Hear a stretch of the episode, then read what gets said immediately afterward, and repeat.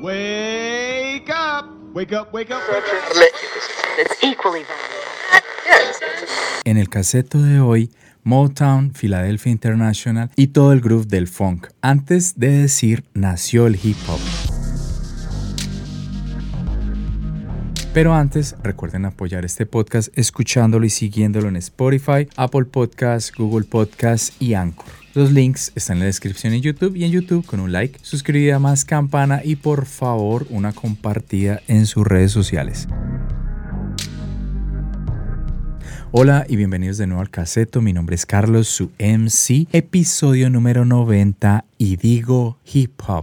La democracia es considerada como una forma de gobierno justa y conveniente para vivir en armonía. En una democracia ideal, la participación de la ciudadanía es el factor que materializa los cambios por lo que es necesario que entre gobernantes y ciudadanos establezcan un diálogo para alcanzar objetivos comunes. Haciendo énfasis en una palabra de esta definición que acabo de leerles, ¿qué es diálogo? Una conversación entre dos o más personas en un espacio donde se comparten ideas y afectos de manera dinámica y fluida podría decirse que se asemeja al concepto del llamado y respuesta. Y sí, precisamente es como el llamado y respuesta que se observa en las poblaciones de África Occidental, donde este método se erige como una expresión arraigada en la participación democrática. En estas comunidades el diálogo va más allá de una mera transmisión de palabras se convierte en un intercambio vivo y cooperativo reflejando la riqueza de la interacción humana y la conexión emocional que subyace en el tejido social. ¿Y qué relación tiene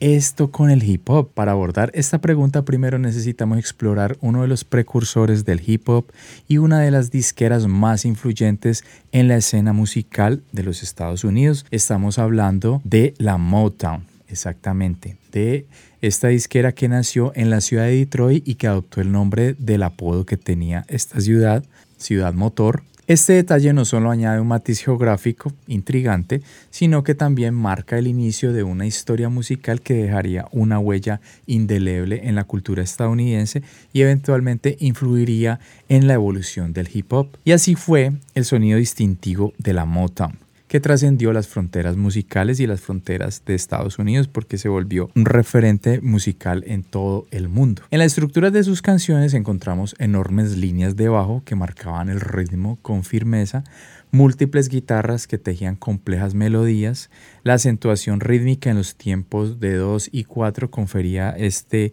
pulso inconfundible las panderetas añadían un toque vibrante a la armonía vocal que creaba una sinfonía de voces entrelazadas. Los riffs instrumentales proporcionaban matices únicos y las progresiones armónicas añadían una riqueza musical excepcional al estilo de las composiciones de la Motown. En última instancia, dos elementos fundamentales se destacaban, el soul, el alma, que impregnaba cada nota y las características, el llamado y respuesta. Esta última característica se erigiría como la influencia más clara de la Motown en el naciente género, estamos hablando del hip hop. El llamado y respuesta no solo era una técnica musical, era un lenguaje emotivo que conectaba directamente a las audiencias con los MC. Recordemos cuando el MC llama y la audiencia responde, dando voz a una conversación musical única que resonaría a lo largo del tiempo y se convertiría en un pilar fundamental de la evolución de este género tenemos por ahí unos grupos que hacen parte de la Motown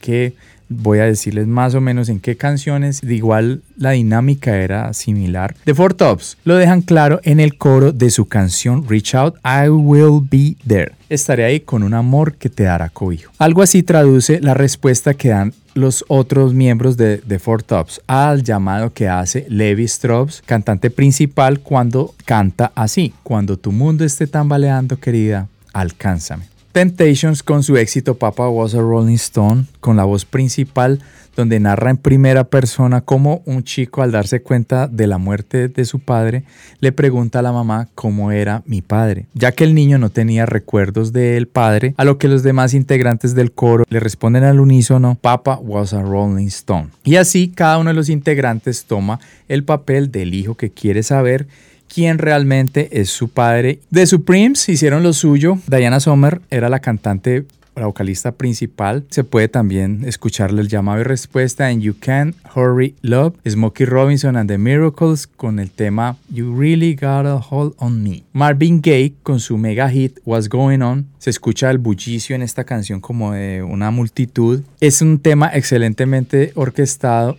y sumando las armonías vocales. Esta característica también la tenía otro de los grupos insignia de la disquera Motown. Vamos a ver si adivinan. Cinco segundos para adivinar. De este grupo salió el rey del pop, el real rey del pop, Michael Jackson. Estamos hablando de los Jackson 5, donde Michael Jackson era el vocalista principal y también podemos ver cómo ellos recurrieron al llamado y respuesta para crear su sonido característico. Como les había dicho, hay otra disquera que hace parte de esa historia y de los antepasados del hip hop. Estamos hablando de la disquera Philadelphia International Records con un sonido más cercano al poder del funk, con una descarga más pesada en los vientos, letras más cargadas de realismo, hasta en sus temas románticos con un erotismo más vívido. Esta disquera tenía artistas más eclécticos, más experimentales. Van desde The OJs con su tema Backstabbers, con un sonido muy soul, como ustedes han escuchado.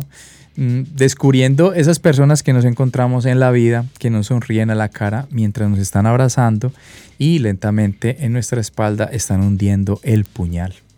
Suele pasar. O Billy Paul con su éxito Me and Mr. Jones, Me and Mrs. Jones, un tema en tiempo lento para contarnos una relación prohibida, esas relaciones que en algún momento algunos hemos tenido, no es de enorgullecernos, pero a varios nos han pasado, yo creo que a todo el mundo ha tenido una relación prohibida por ahí. Dentro del catálogo ecléctico de esta disquera de Philadelphia International también apareció el género disco. Tenemos a la señora Patti LaBelle con este super tema que yo creo que era presente en todas las discotecas de la época. Lady Marmalade, ese tema yo creo que no haya disco que no lo tuviera allí, al cual le hicieron un cover en los años 2000 las señoritas Cristina Aguilera, Lil Kim, Maya y Pink. Es un cover muy bien hecho de este tema clásico de Patti LaBelle. Desde ese punto, desde los años 70, donde el disco, la música disco era la que estaba apoderada de la escena musical en los Estados Unidos, y digamos de la radio y de la escena nocturna, había un género que se estaba gestando una década anterior y que logró su apogeo en los años 70. Estamos hablando del funk. Y el hip hop encontraría en el funk el ritmo groove la percusión, la fiesta, el baile, además el sentido social y político. Sin embargo, algo que sería invaluable para el nuevo movimiento musical y artístico, estamos hablando del hip hop, sería las muestras que se tomarían para crear nuevos sonidos sería la herencia del funk al hip hop. Podemos encontrar a The Ohio Players y su super singles Fire.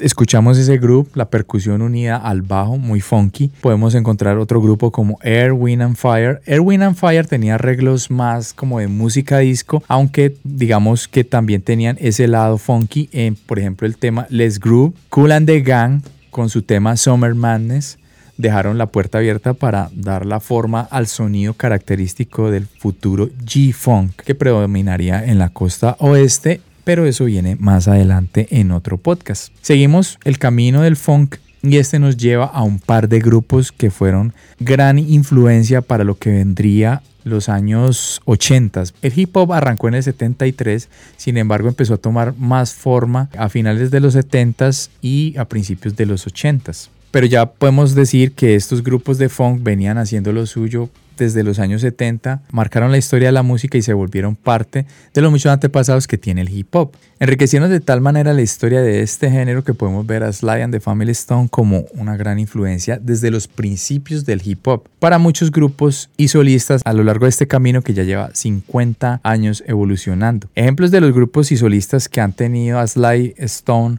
como referencia en sus composiciones, como referencia en su desarrollo como artistas. Tenemos al grupo Public Enemy, que denota la influencia de Sly and the Family Stone en la fusión de estilos, en el enfoque de ese mensaje social que resonó en la filosofía de Public Enemy. En esta línea de tiempo encontramos otro grupo con un sonido ecléctico e innovador, y así como lo fue Sly and the Family Stone de la Soul, es un poco posterior a Public Enemy, pero es de estos finales de los 80s, principios de los 90. De La Soul reconoce el sampleo de la música Sly en The Family Stone en sus composiciones, ni que hablar del señor Dr. Dre en la costa oeste.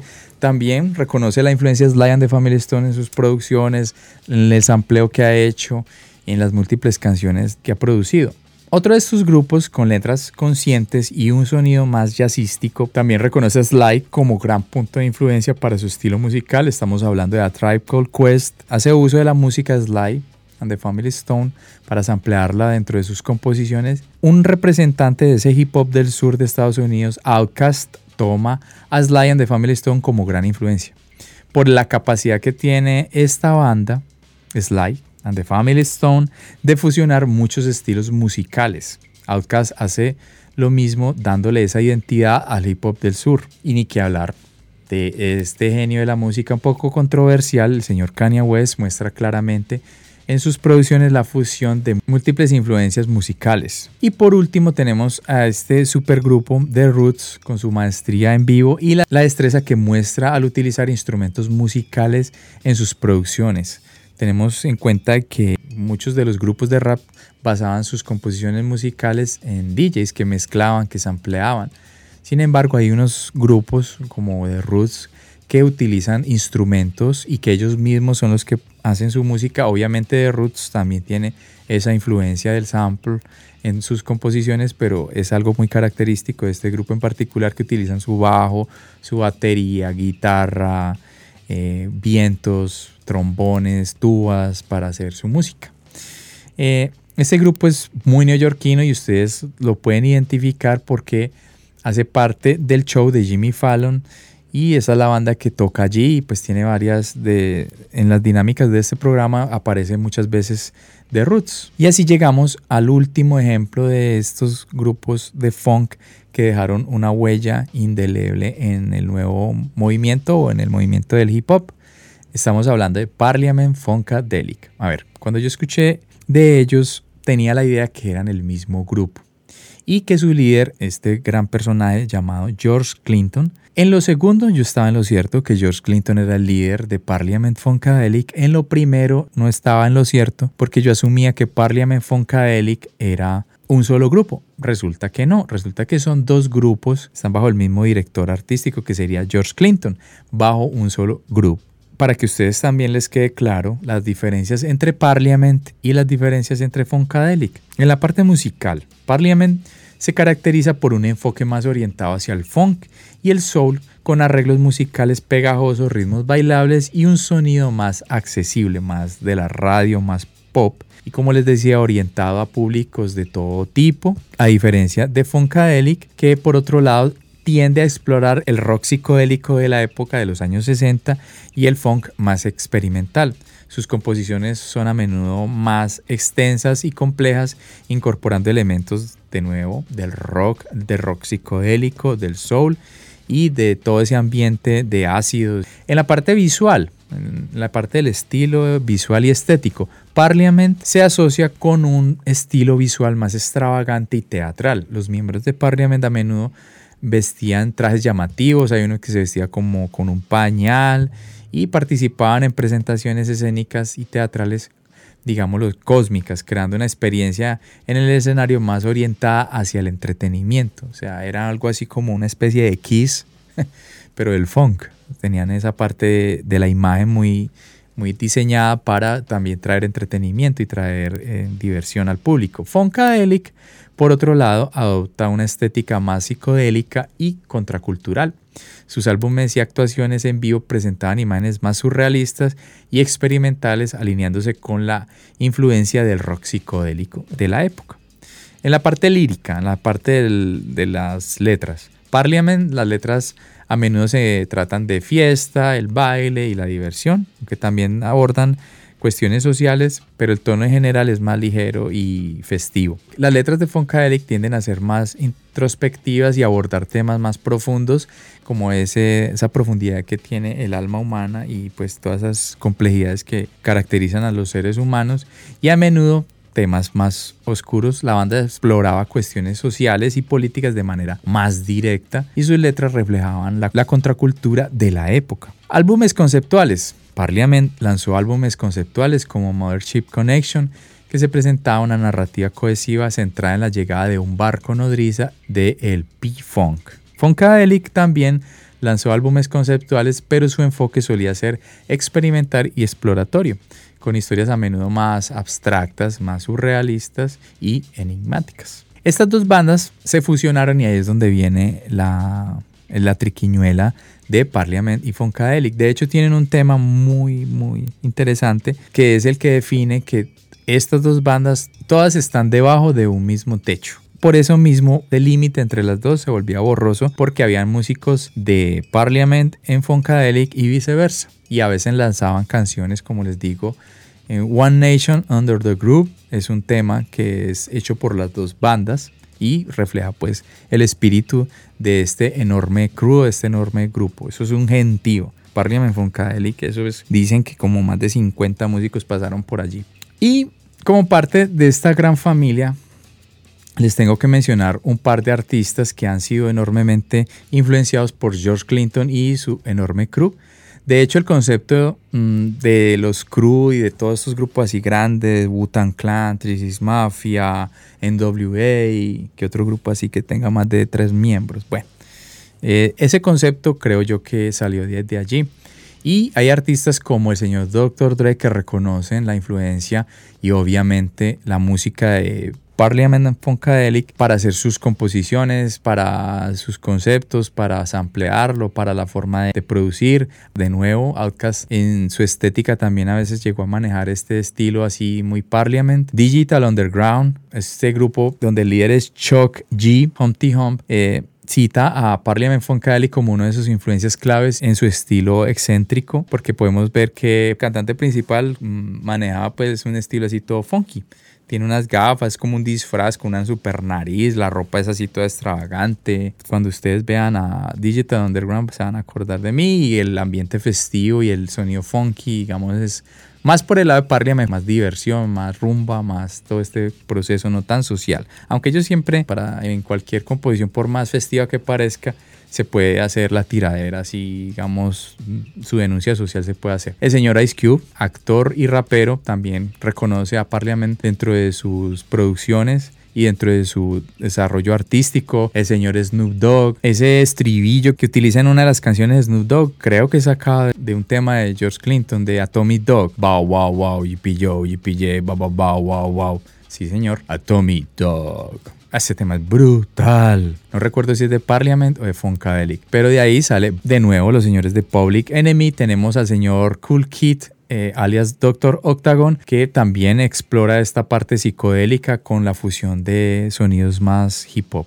Se quedan muchísimos grupos, se quedan muchísimos artistas para decirles pues que, fueron influenciados por estos grupos, pero hasta aquí este conteo para que se den cuenta lo, enorme que es la influencia de Parliament and Funkadelic en este género. Y no solo en el hip hop, no solo eh, Parliament influyó el hip hop, sino que también tocó las fibras del rock. Podemos encontrar a grupos como Fade No More, Rejo Chili Peppers, Fishbone, Primus, Living Color, entre otros. Pero eso sería para otro podcast por otro lado. Y así llegamos con una parada en un clásico catalogado como el primer tema de hip hop. Hay gente que discute hoy en día, hay gente que tiene en estos momentos ejemplos de temas mucho más antiguos, de temas desde los 40, desde los 50, donde eh, temas de rhythm and blues que parecen ser hip hop, ¿cierto? Porque a veces el cantante no está cantando, sino parafraseando, está rapeando. Digamos que el primer tema que fue producido con la intención de ser un tema de hip hop es el tema Rappers Delight. Duélale al que le duela, reconózcalo el que lo reconozca o niéguelo el que lo niegue. Ese es el primer tema de hip hop donde se encuentra la estructura clásica de los tres MC haciendo el llamado y la respuesta. El grupo que estamos citando acá es Sugar Hill Gun. Lastimosamente este tema se vio empañado por cuestiones legales, ya que se infringieron derechos de autor en la parte musical, porque la base de la canción era una canción de un productor y músico que hizo parte de Chic, o es el, el dueño de Chic, de ese grupo como de música disco, funk, soul. Ese tema se plagió, o sea, Rappers Delight está rapeado encima de esa canción, obviamente se ganaron su demanda allí y parece ser que la parte de las letras no eran las letras de ellos, parece ser que la productora de este álbum eh, fue y se robó unas letras de unos manes, de unos raperos que estaban haciendo eso localmente y se las entregó a estos personajes y las rapearon de una manera pues muy virtuosa, pero no eran de ellas las letras. A pesar de esto, la canción representa un hito en la historia de este gran género y puso en el mapa esa imagen que les decía de esos tres MC teniendo esa dinámica tan antigua del llamado y la respuesta. Dinámica que adquirieron los nuevos grupos que se estaban gestando. Por ejemplo, tenemos al señor África Bombara, estamos hablando ya de los 80. África Bombara reconoce personajes icónicos de la lucha por la igualdad y la justicia social en los Estados Unidos en su tema Renegades of Funk. Ese tema suena muy sintético, ahí de pronto no hay tanto sample como los que veríamos o lo escucharíamos después, pero está la estructura y está la base y está el rap y está el crew y está el llamado y la respuesta. A este tema los señores de Rage Against the Machine hicieron un cover posteriormente, es un cover digno de escuchar, es un cover de los mejores covers, yo creo, de, la historia del rock y ese cruce entre el hip hop y el rock. Es una locura.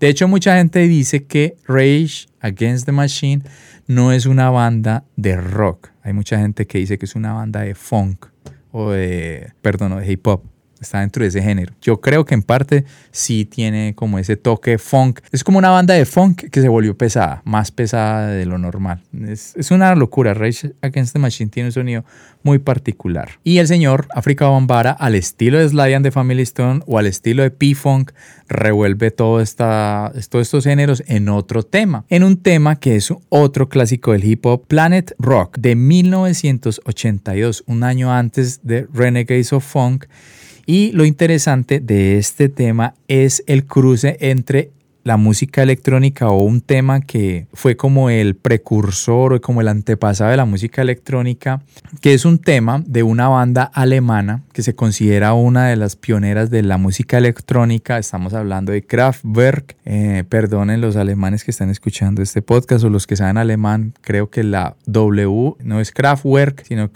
Kraftwerk, algo así. Esta banda sacó un tema mucho antes, creo que es como de los 70 o antecitos, ahí como en los 80 y el señor África Bambara lo incluye en Planet Rock. El tema es Trans Europe Express para que lo tengan en cuenta. Recuerdan que al principio de este capítulo les di la definición de democracia y cómo la estructura del llamado y respuesta era una herramienta democrática de cómo exponer las ideas en las comunidades ancestrales de África Occidental. ¿Se acuerdan? Con este concepto llegamos a un grupo que con un sencillo icónico, aquí les traigo la muestra. No tengo muchos álbumes, de hecho el único álbum que tengo en acetato de hip hop es este, pero me siento orgulloso porque es uno de los álbumes más importantes para la historia de este género y lo adquirí de una manera bien particular. Es el tema de Message de Grandmaster Flash and the Furious Five este álbum. Era de, de, la casa disquera Sugar Hill. Me enorgullece presentarles este álbum. No sé cuánta gente que esté escuchando, haya escuchado el caseto, ha escuchado a Grandmaster Flash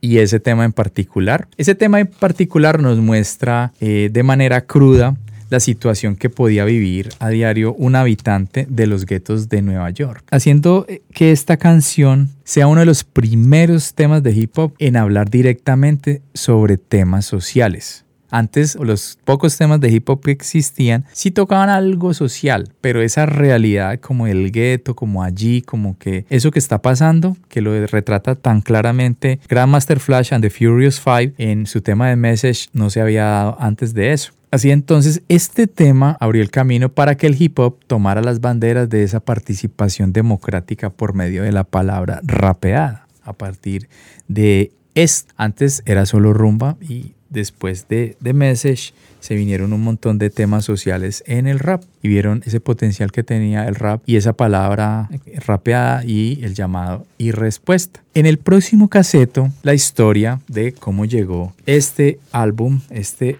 long play a mis manos. Y si llegaron hasta esta parte de la cinta, recuerden dejar un comentario, algo que ustedes quieran aportarle, de pronto algún dato interesante que se me haya pasado a mí dar en este podcast.